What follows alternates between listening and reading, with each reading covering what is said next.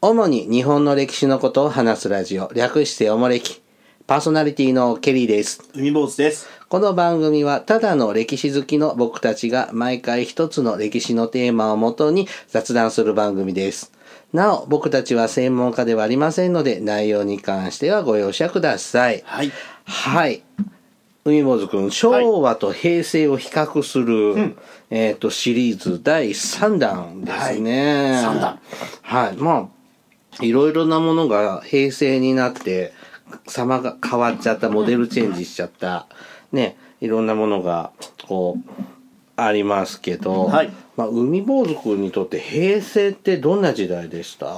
もう僕の全てですよね。今まで、うん、令和なるまでのそこが僕生きてきた時代なんで、うんそれしか知らないので、あら、そう。はうい。ーん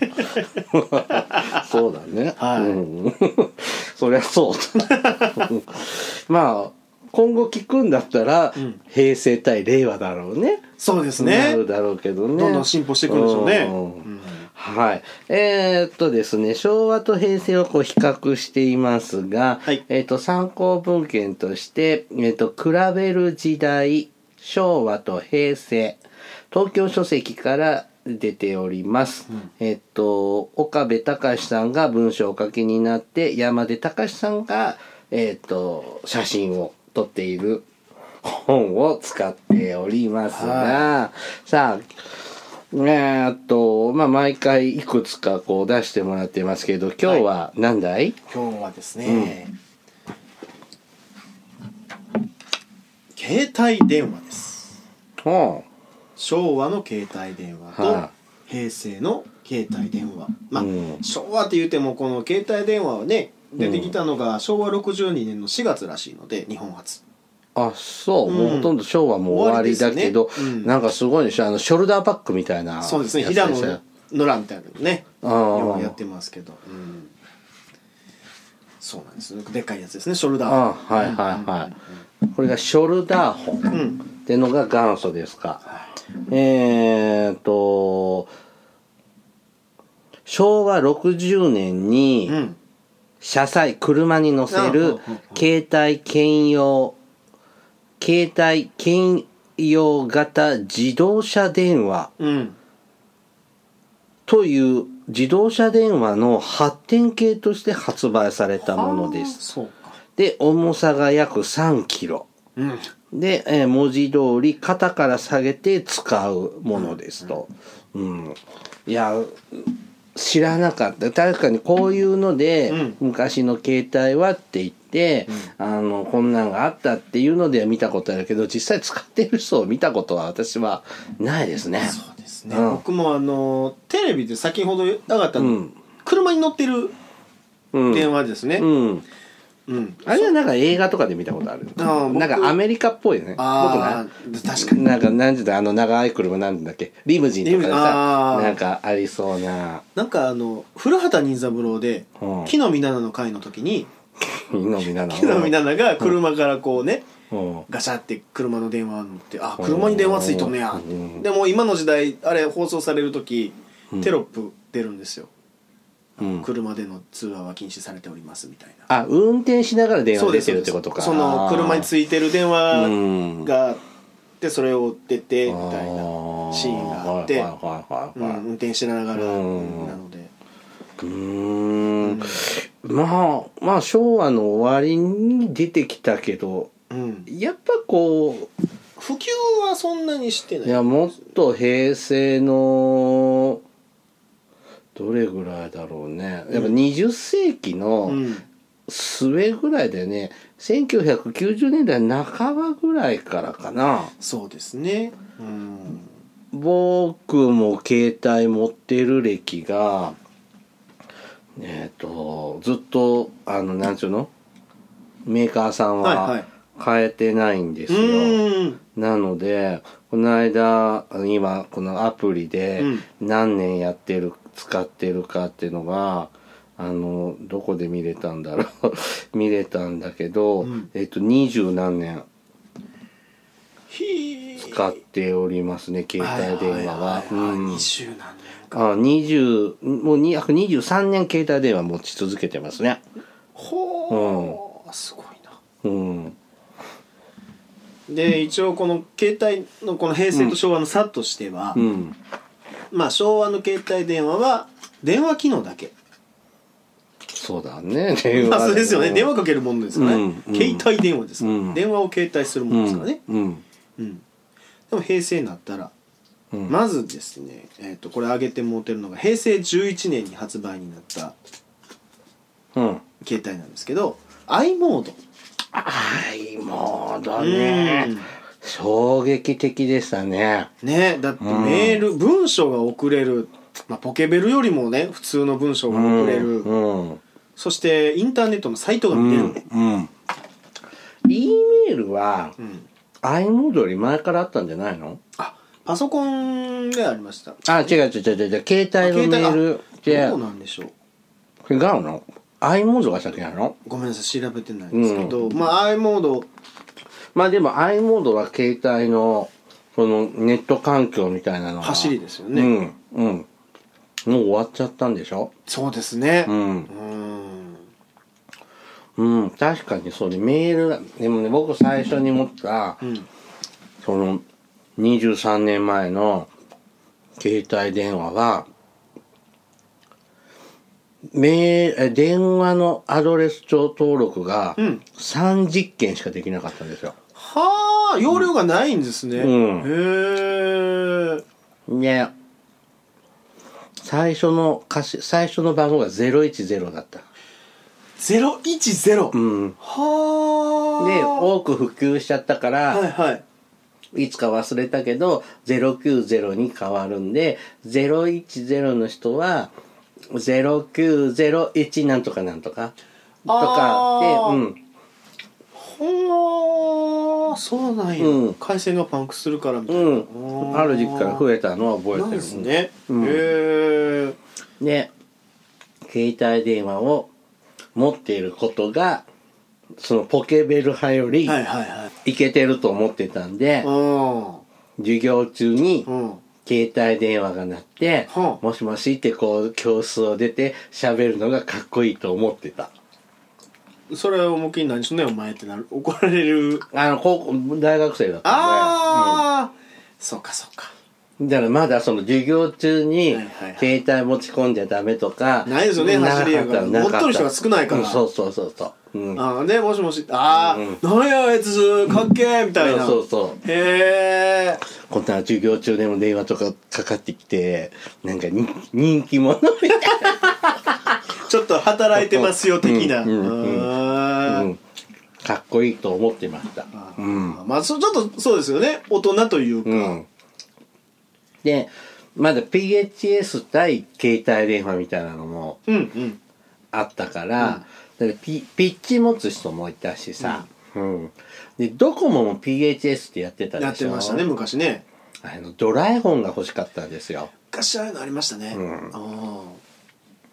で、バイト先の人がうんドラえもんに変えてあ、ほん羨ましいなって思って。へえ、ドラえもんな僕ね親父がね親父が好きなサッカーチームのうん。系ピッチうん。をこうとこうたんですねいやで機械をあ機械じゃないその電話機ですね、電話機を。け携帯、うんで着メロとかがその応援歌やったりするんですねうんうん全然興味なかったんじゃないですけどなんか着メロは自分で作曲するしないとああありましたね昔、うん作曲する機能が本もいっぱい売ってたじゃん。ああこの曲ううんん、この機種の場合はこうこの風こういう風にって、うんなんかせなんちゅうのしあの説明がはあっいてはね、いはい指南書みたいな,、うん、な何番と何番との順番でっうてんありましたね、まあ確かに自分で作れましたね着メロね、うん音階があーでもこのさ本に載ってるのは、本当に昭和のは本当にこんなおでバカでっかいやつで、うんでガラケーの走りだよねそうですねでももう今違うもんね平成の後半からはもうもうねスマートフォンですよスマートからね、もうだってほぼパソコンみたいなうんもんですからね、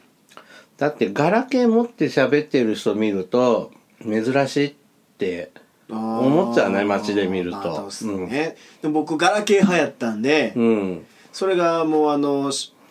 修理しようと思ったら、もうサポートできてないんでスマホに変えてくださいあっあてそうなんだよね、うちもね仕事用の携帯電話はガラケーなんだよね、中はもうスマホのね中になってるけどうんあの仕事用のはもう電話しか使わないから、ですよめねインターネットとか見ないいやで携帯ねどんどん進歩してきますけど、機能もねだから平成はうん機能、多機能メールもできて、インターネットも見れてカメラもついててそうだねううんん、うん、あの昔僕が持ってたガラケーはあの赤外線ついててあのリモコン機能にもなるんですよテレビのリモコテンレビのリモコとン、かうになっん、シャープとか東芝とか自分で選 択して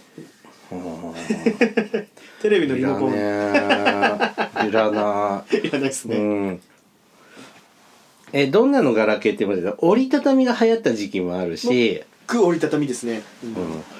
うんうん、折りたたみと、あとなんかこう、スライドスライド式のやつね。うん。あといあのこれ僕い一つぐらいしか見たことないんですけど、回転させるあった、ねあのスライドとかが出始めたぐらいでうん模索しとったんでしょうね、うん。スライあの回すやつうん。で僕あれい一個ぐらいしか見てないですけど、あまあね、いろいろ試行錯誤の結果だろうけど、うんうん、もうほ全然売ってないもんね、ガラケーってね。えうんスマホですよねでもあれ生産コストはガラケーよりスマホの方が安いらしいですねまあそううんん、まあ、部品数も違うしうんそれごとにデザインですう。けどみもんな同じような形だもんね、うん基本ね。だって、基板うもんそれ用に作らなあかんらしくて、あもうあ。一つで済むじゃないですかスマホはうん箱を変えればいいから、うん、昔ねその本当に携帯電話が普及してきた頃って、うんあのー何こう電話が鳴ると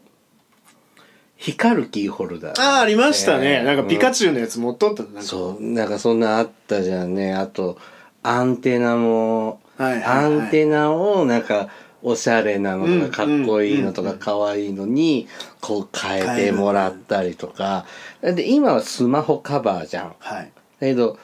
当時携帯カバーってないからまあデコレーションはありましたけどねだからあのストラッ今のプだよねうん、ストラップとかのイヤホンねスマホになってイヤホンジャックになりますけど、うんストラップとかあのアンテナカバーとかそ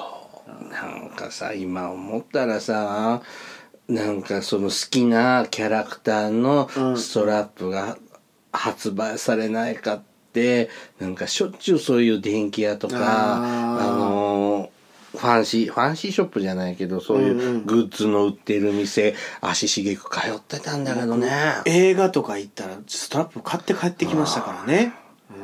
今さたまに使いたい時あるじゃん携帯じゃないけど、ありますね、うんゲーム機とかね、うんあの自分のものって分かるよううんにそうそうそうするためにカバンにつけたりとか、ね意外と今いいの売ってないんだよねそうなんですよね、うんうんなんか今ダイソーとかセリアで見るんだけどあーこんなんしかないのとか思うんだよ確かにねでも今あの映画とかそれこそ見に行ってストラップのコーナー見とると、あのストラップって紐でつけますよね、うんうん、紐ともう一個ついてるんですよイヤホンジャックの、ああはいはいはい、はい、あっちにもつけれるっていうあーツーウェイみたいな確かうん両頭使いだねはあれだねうんでも今ねもうその携帯そのさストラップの穴通すのがもい、うん、う難しく て嫌になる針の糸通すみたいなねそううん通らないだってクニッとかなってさ、はいはいはいこっちから出てこないのあるじゃん なりますけどイラッてするねあれとまだ通しやすいですよスローラップのやつは糸よりもうしっかりしてほしいうんいやなんか通しまくる確かにへたってきて通しすぎると、そうでしょ通しにくいのとかありますけどねうんやりづらいなあれもちょっとなんとかしてほしいなって思うしやっぱ今もいいストラップ出してほしいなってそうですよねうん、でも確かにでも携帯にストラップつけるとちぎれるじゃないですかポケットから出すとなかうんだから当時は大事大事にしてたけど今はもうちぎれてもいいからっていうのでもなんかそのあるてある程度のおしゃれ感は出してほしいね、うんまあ携帯はそりゃ昭和と平成じゃ比べ物にならないわねそうですねさあ次行ってみようはい、うん次はですね、うん次はですねはい公園遊具ですうん平成の遊具と昭和の遊具ね違いってあんのこれねあのー、ああまあでもありますね写真見てもらってパッと見てどうですかね昭和これ写真ねこの本の昭和の公演はなんていうのこれち僕地球儀って呼んでたそんうだでけどすね回転する遊具ですよねああの,、のーあのジャングルチームの丸いやつうんうでんぐるぐる回るやつ、うんで平成は六木が映ってるよそうですね六木ですね板点でもありましたねうん、ぶら下がってね、うんそうなんですこれ何が違うかっていうとですね、うん昭和は回転する遊歌があったただえっ、と平成10年過ぎぐらいにですね事故が報告されるようになってどんどん撤去されていくんですねえ近所の公園あるよまだ地球儀あああるところはあると思うんですけど、どんどんとこう撤去されていくあーこれ地球儀じゃなく回転ジャングルジムほーあとジかャングルジムか、ほーうんあでも確かにあんまりどこの公園にでも昔はあったけど、うんうん今見ないねですねどこにでもあるって感じじゃないねで六木はですね、うんまあ、健康遊具としてまああのぶら下がりとかストレッチするやつとかあーなんかあのさベンチがさそうそうそうぐなんつうのぐねっとこうぐねってなってあのアーチになっとったりとかそうそうそう、せはいはい背中ぐぐにゃ、はいはいなんちゅうのこのあの背中伸ばすね、うんうん、あれあるわそうそうあ健康遊具らしいですけど、うん確かに昭昭和はそういうのなかったうねん、うん、そうだからどんどんと、ね、事故とかも多発するので健康遊具の方が値段も安いし、うんうん、っていうことでブランコも見ないねそうですねあの普通のなんちゅうのブランコでもさゴンドラ型のやつー四人乗りのはいはいはいはいうん、ああいうのって今見なないいねですね僕もあの家の近所にあった公園で、あのタイヤうん、うんでかいタイヤにがブランコみたいになっててあーあーは四人ぐらいで乗れるうんのがあったんですけどもうそれ撤去されちゃって、はあはあ僕ねそのほ僕が通ってた保育所に、うんそのゴンドラ型みたいあなー4人乗りのねブランコが2つあったんですよ。うんでまあ青組さん対白組さんでどっちがすごくブランコ焦げてるか。ほ勝手に競い合ってブンブンブンブンそんな何が何で勝ちなのかもさっぱりわかんないんだけどはいはいはいはまあ競ってやって、青ぎ青組さんチームのが壊れたうあら外れてへーネジが外れ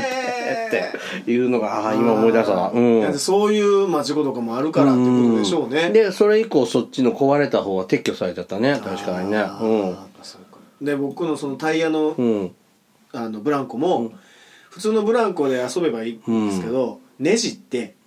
回転させするすてるガーっするてこ う回したりとかしてしたしたした、ねああの鎖の普通のブ一人乗りのブランコでもやりますよね鎖のやつぐるぐるぐるぐる回ししててくるくるくる回転るするみたいなね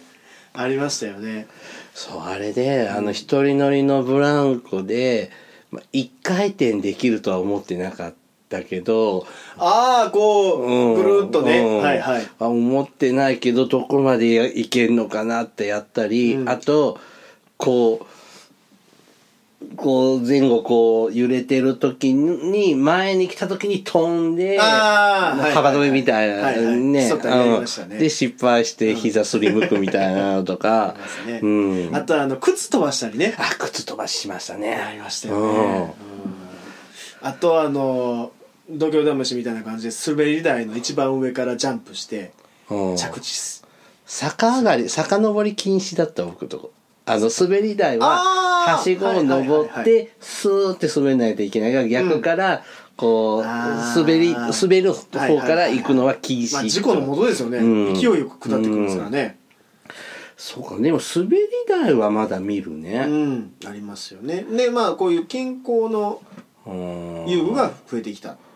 で僕いや大きい公園にうん大都市の大きい公園に行ったことがあるんですけど、健康遊具ゾーンみたいなのがあってうんですごい説明書が使い方とかどこの筋肉に効くとかそういうのも一個ずつ書いてあるんですよおーもうなんか子供の遊び場じゃなくて大人のうんでもさうちの近所にいくつか公園あるけど遊具何にもないやよっぱそうですよねでまた、うんただの広場だよあの子供が外で遊ぶっていうのが減ってきてるじゃないですか、まあ、見ない見なおもちゃもそうかもしれないですけど、うん危険なねいうんうん見ないにもなって子供はどこ行ったんだろ家で遊んでるんですよう本当だでもたまに公園でたむろしてる子供とか小学生ぐらいの子もいるんですけど、だって遊具で遊んでないうんだってないじゃんうんでゲーム持ってきてうんやってるからないよねそだから新しいのって設置しないんだね、まあだだってお金もかかアるしスレチックみたいなはいはい優しいアスレチックみたいなやつだよねうん、ターザンとかやってたけどな、いやでも子供が遊ぶ遊具じゃなくて大人が健康維持のためにやるうんものみたいになってきてますよね、いうんジャングルジムなんか今更やりたいと思わないしねやなかなか大人になると大人になるとやりにくくて逆に面白かったりするんいですよやお腹つっかえて出られなくなると思うから結構ちっちゃ私いですは、からね私は結構ですあーなるほどじゃあ昭和の公園の遊具は遊びがいっぱい、うん遊べる、うんで平成の公園は健康志向ですねはあそうですかうん確かにそうだなねはいとね公園けんなもう回転のやつもなかなか面白いとは思うんですけどでねも昭和の時ってねアスレチック公園とかいっぱいあったのにさそれももあうなんちゅうの補修もされず、はいはいはいはいオンボロで使えずみたいなねありますあ、ねね、はい続いて、はい続いては500円です500円硬貨ですねうん500円玉はいうん500円硬貨ですうん昭和の500円硬貨とうん平成の500円硬貨え昭和の500円は500円札じゃないのそうおー500円札が目の前に、うんこれ僕ねこれ調べててうんびっくりしたんですけど、500円札っていうのがあったんですうん今僕手元にありますねだからここ500円岩倉智美うんすごいな岩倉智美やったんや岩倉智美うん500円玉が出てきたのが昭和57年うんこれ覚えてるあそうですか、うん、お札が硬貨にね変わるっていうのは、はいうん、へえって思ったの覚えてる多分こ衝撃ですよねれ、うん、だって今までお札やったものが恋になるんですかねそうそうそう確かにだからこれ多分もう一つ上の世代はん100円札と100円玉なんじゃないはあそうか100円もお札やったんや板垣大輔のね、はいなんちゅうのあの桃色っぽいお札だったけど、うん、ええちゃんと500円札取ってるんです、日本銀行券うん、はちなみにあはい伊藤博文の千円札1000はね円おお伊藤博文、うんだいぶ前ですよねこれねそうだよでこれがああ夏目漱石夏目漱石の千円はい札はいははいありますあが、りますね500円玉出たのは玉です確かにね衝撃でこれ変わったの僕覚えてるそうですか今の今の500円玉と昔の500円玉の違いは分かる、これなんで変わったか覚えてますあの偽造が多かったでしょそうですね、ん500ウォンですね500ウォン玉あウォンだから韓国のそうですねまあ日本円で言うと大体50円ぐらいなんですけど、こううんあの500ウォン玉をこうちょっと穴穴っちゅうかボコボコにすると自販機で500円玉に認識させることができるんですね、で、まあ、その防止の対策として500円玉あのですね500の0の数字のとこそうが、ですねあのーなんちゅうのギザギザが増えたよね、あの線って丸やったんですけど、うん新しい500円硬貨はギザギザになってこううん透かしがねうんこう角度によって、透かしあんのこれはい透かしありますあの多分500円玉あそうあの透かすと500って書いてあるんですよこれね僕当時僕買った時も僕覚えてるんですけど、ん子供の時にうん500円玉変わったって言って新しいのあ手元に来た時にうんテレビでも紹介してたんでこう角度変えたりすると「ああ500」って書いてあるみたいなどうですか、えこのね丸の真ん中らへん丸のこの、なんか汚いなんか傷みたいなのいっぱい見 見えるけどあさー500っていえうね本当にそうなんですよへえ知らなかあっるんでたすこれね結構テレビとかでも特集してたんであとさ色がさ、銀色からちょっとそうですね黄身がかったね金色がかって、うん確かに今のやつは傷で分かんないですねでもあのこの辺にあるなっていうのが分かりますよねへえこう真ん中の四角くなるんですけど透かすとえーこれえ500って縦に書いてあるはいいやちょっとかなあぐらいであでも新しい国家ほどお互いこれ平成21年24年のはいはい効果だから、もうだいぶそうですね傷ついちゃってるのかなでも新しい、うん、そう新しい買ったら分かりますよねうーんあそうあら、うん、変わったのは覚えてるあちょっと金色っぽい黄身がかってるってのはこれいつから変わったんだっけ平成12年ですえそんな前はい20年前なの、はい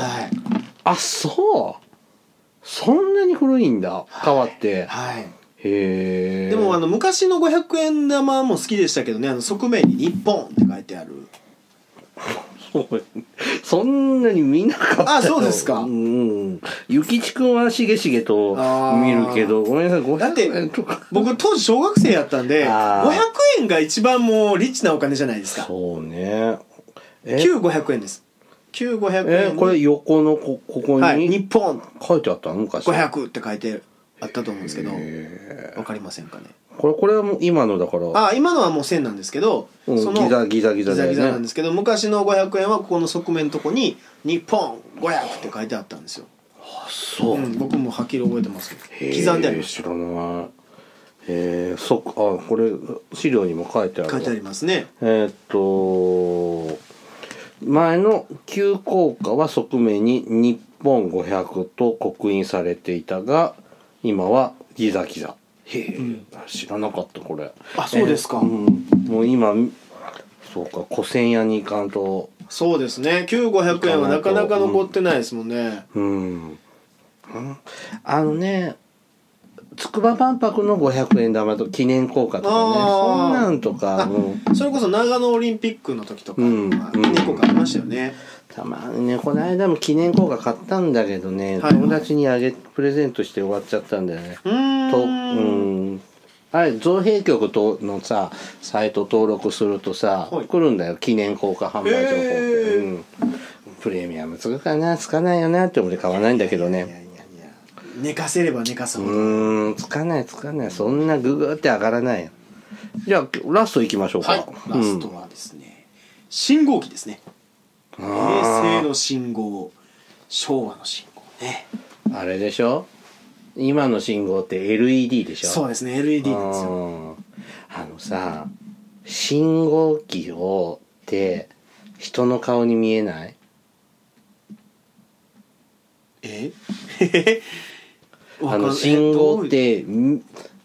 あれ目じゃ目に見えない、まあ、確かにこの昭和のこの写真ですねうん、真ん中こう瞳みたいには見えますよそうそうであのうん信号のライトの上がさあのなんちゅうまああの,、のかさまつげまつげになってるじゃない。はいはいはいはいでこれ場所によってさ長いのとか薄いのとあかー短いのとかでこの信号の窓も大きい小さいがあありっまてすねで矢印がつくともっと顔っぽく見えあな確かに矢印とかね、下にあーあると、ああ言われると最初ちょっと頭ボカーンでしたけど、言われると確かにいで、うん、今の LED はそういう風に見えないからそうですねなんか面白くない、ううんんでただですね、はい白熱灯が、まあ、昭和の信号なんですけど、うんうん白熱灯熱持ちますよね、うん。 LED は熱持たないのであんまり出ないね。雪が積もったりすると結局にね、これダメだっていうね。溶けないんですってう、ん。なので今はあのー振動システムとか発熱ヒーターを入れた信号機があるんですってこう本に書いてあるんですけど、ううん寒い地域はね。それでこう雪を払ったりとかとかしたりあーまあいすろいるろみたいですだって雪国の信号機って縦じゃんね。そうあそうですね、うん積もらあー北陸行くと急そうにかそうか信号機が縦になってあれって思ったけどこれ信号ってさ近くで見るとでかいよでかいねで。すねあの、僕レンズを、うん、レンズっていうかその青色か青色の昔の昭和の昭和の方の青色のやつを間近で見たことがあるんですけど博物館かどっかで、うんすっごいでっかいんうんですでよねあれかいね僕はねなんちゅうのそういうす産廃処理工場みたいなとあーころで信号が山積みになって てああでかい信号って思うねこれ。で今の信号ってもっと進化してて、これ写真はあのただの丸ばっかじゃないですかうん、丸が3つ並んで、うん昭和も平成も、うんこれねちょっと絵に描いてあったんですけど、うん青の信号だけし黒く四角いんですそんなんあんのあるんですよでなんでかっていうと、うんこれ近く遠遠いとうん青が光っとるのかどうか分かんないんですよそうく四角四角くなっ黒くなっとるもんでただうん近くに行くとうん青色が光っとるっていうのが分かるんですねいやで近くまにいないと青色かどうかが分からないのでうん遠くからの信号無視ができないとかうーんスピード出しすぎを軽減したりとかうんねそういう効果があるんかなと思うんですけどえ見たことないよあのねそんな僕も一箇所ぐらいしか知らないですけど近隣ではあるのありましたあそう、うんだからあそこ行く時はいつも減ちゃんと減速して信号確認してから行うくっていうーんねえこのさ青信号の、うんこれ何色に見える緑と青ってやつですよねうんうん僕ね子供の頃のうん信号機って、緑でみしたね緑色で見えた、うん僕も緑でしたでん今は水んなんちゅうあ水色と緑の間ぐらいみたいなうんうんうんうん色だよね、そうですねで緑じゃないよねこれねねどみどグリーンかブルーかって言ったら僕はブルーに見えるんだでけすど、ね青だから青って言いますよね青を進めってでもあのー歩行機の歩行者用の信号あるじゃないですかうんうん、うん、あれ思いっきり緑じゃないですかえ歩行者用の信号人がこうやってあ行くと止まれのやつでしょ、うんえ結構緑に近い色今あ今のやつ今じゃない昔です昔昔あのあれでしょその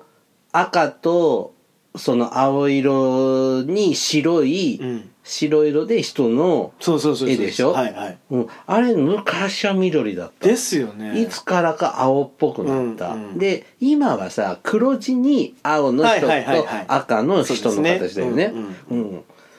うん、うん、これこれはやっぱ青色だよねうんでグリーンには見えないよね、うん青をででもなんで緑なのに青かっていうのをなんかねチコちゃんがやっとったと思うんですけどねだって緑も青って言うじゃんうん昔からそうやったみたいですねうんだってあのー新緑の季節にこう青く生い茂ってとかって言うじゃんね。あーはいはいはい言いますねうんあだからあそうかうん。だから、だからそれは別に、うん、緑も青っていうのはわかんない。どんどんとこう青っぽくなってきたんですよねこれね、前もね、おもれきでもどっかで喋ってる気がするんですけどね、はい青は、青という言葉は、その、昔から、その、元祖日本語なんですよ。ほーで青と赤と白と黒は元祖日本語ほー他の色の言葉ってあの日本にはなかったんだってへえでそその青と赤と黒と白だけあの形容詞なんですよこのまんまほー赤い青はいいはい黒い白い、はい黄色とか緑とか形容詞にするとなんとか色ってつけないと、黄色いですよね、うん黄と言いますうよんね、、紫色のみたいはいはいはないとはかなんだけどあのこの4色だけはそのまま形容詞にできるんだでっすて、ね青、うんあ緑もできないですね緑じゃうん、茶色色もそうででしょ、うん、水色も、はいはい色がつきますうね、ん、っていうので青は、うん、この4色は元祖なんだってへえ、うーんああじゃあ一つ賢くなったところでまあまあ確かにね増えたねでなんかどんどんコンパクトになってきてね最近のねそうですねうん LED の信号機ってね、うん、で結構見ややすいのでっていうね、う多分この黒い四角いやつはうん、うん、見たことない事故が多発のとこかなと思うんですけど、うーんちょっとね顔がね愛想が悪い今のは そうですね、はい、はいじゃあね今日はここまでにしようねはい、はい、おもれきではリスナーの皆様からのお便りを募集しています、い、えーいろいろとお便りテーマがあります詳細はおもれきのブログをご覧ください番組へのお便りは E メールまたは Twitter のダイレクトメールでお送りください、えーメールアドレスはおもれき2013アットマーク Gmail.com ツイッターはひらがなでおもれきと検索してください。ではまたポッドキャストでお会いしましょう。さようなら。さようなら